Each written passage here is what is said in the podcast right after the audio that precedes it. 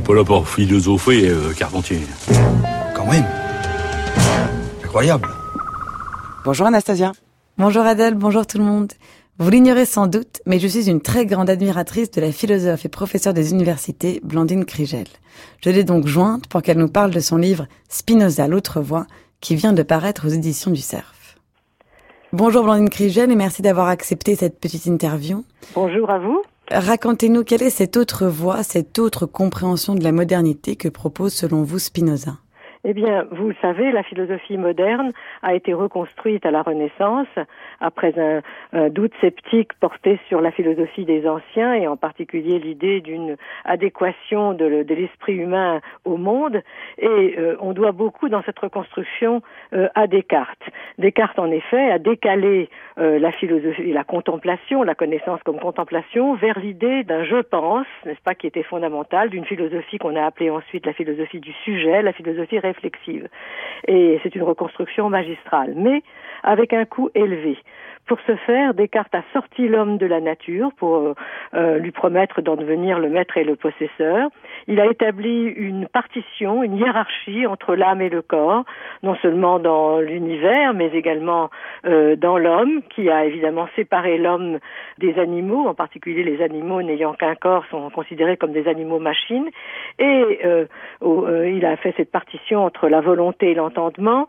Et du coup, eh bien, il a acheminé ses petits-neveux, comme il disait, ses successeurs, pas immédiatement, mais plus tard, avec euh, les postes anciens, euh, à une idée en vérité démurgique de, de l'humain. Vous voyez, l'homme se prend pour Dieu, il, il, il file vers le surhomme, il pense qu'il est par-delà le bien et le mal, qu'il peut inventer les valeurs, bref, à toutes les catastrophes, n'est-ce pas, que le 19e et le 20e siècle a connues euh, sur le plan euh, intellectuel et euh, qui ont d'ailleurs de l'intérieur déclenché ce qu'on appelle, n'est-ce pas, la, la crise de la modernité. Alors, par rapport à ça, évidemment, parce que au fond cette voie de la philosophie réflexive est la voie, l'avenue principale de la philosophie moderne, évidemment la philosophie de Spinoza, longtemps reléguée, considérée comme marginale, Heidegger disait même de lui qu'il était un médiéval, eh bien, euh, est toute différente. Pourquoi? Parce que d'abord, euh, euh, Spinoza ne sort pas l'homme de la nature, il le laisse en Dieu, il considère qu'il est un homme fini de la substance.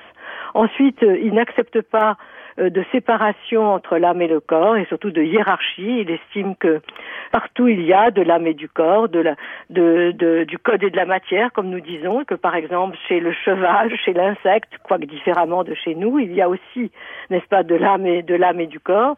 Et enfin, eh bien, il refuse absolument l'idée d'une, au fond, d'une liberté métaphysique qui nous conduirait à, à nous considérer un peu comme des dieux et, et, et, et la démurgie pour euh, ouvrir le chemin d'une libération par la connaissance de nos déterminations et euh, une réconciliation, disons, du, de, la, de la foi et du savoir, de la morale et de la connaissance, et, euh, et surtout, au fond, cette libération, il l'inscrit dans une philosophie politique qui était assez marginale dans la philosophie moderne réflexive, qui est une philosophie de la République démocratique. Oui, alors justement, en, quand vous évoquez le traité politique, vous dites qu'il marque à la fois l'aboutissement et le tournant de la philosophie politique moderne. Qu'est-ce que vous entendez par là? Eh bien, en vérité, l'âge classique est l'âge de la, de la sécularisation, et évidemment, tous ces penseurs politiques, comme Spinoza, comme Hobbes, comme Locke, se posaient le même problème, c'est-à-dire euh, nous sortons d'une société religieuse, qu'est-ce qu'on garde? Eh bien, on garde un certain nombre de valeurs qu'on ne trouvait pas, par exemple, dans la philosophie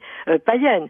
D'abord, ils construisent quelque chose qui n'existait pas dans la philosophie politique des anciens, même la philosophie républicaine d'Aristote, par exemple, c'est-à-dire les droits de l'homme.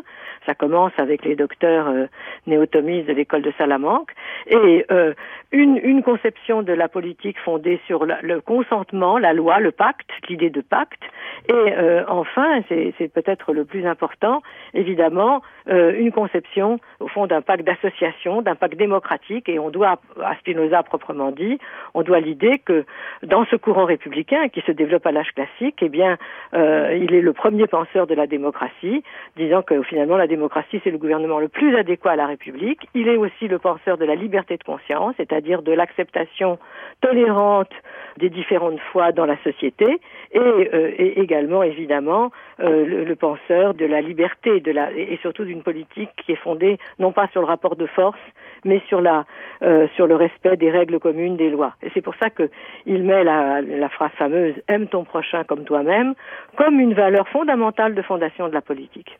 Aime ton prochain comme toi-même. Voilà qui constitue une autre voie et un vaste programme. Courez lire Spinoza, l'autre voie de Blandine Krigel, qui vient de paraître aux éditions du Cerf. C'est noté. Merci à vous, Anastasia Colosimo. Votre chronique est à réécouter en ligne sur le site du Journal de la Philo.